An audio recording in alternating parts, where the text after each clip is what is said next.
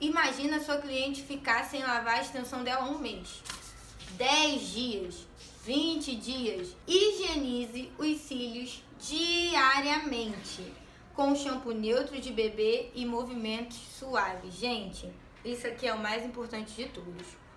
Toda a extensão de cílios precisa ser higienizada.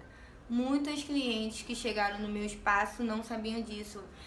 Eu escuto quase todo dia, assim mesmo. Ai, eu não lavar.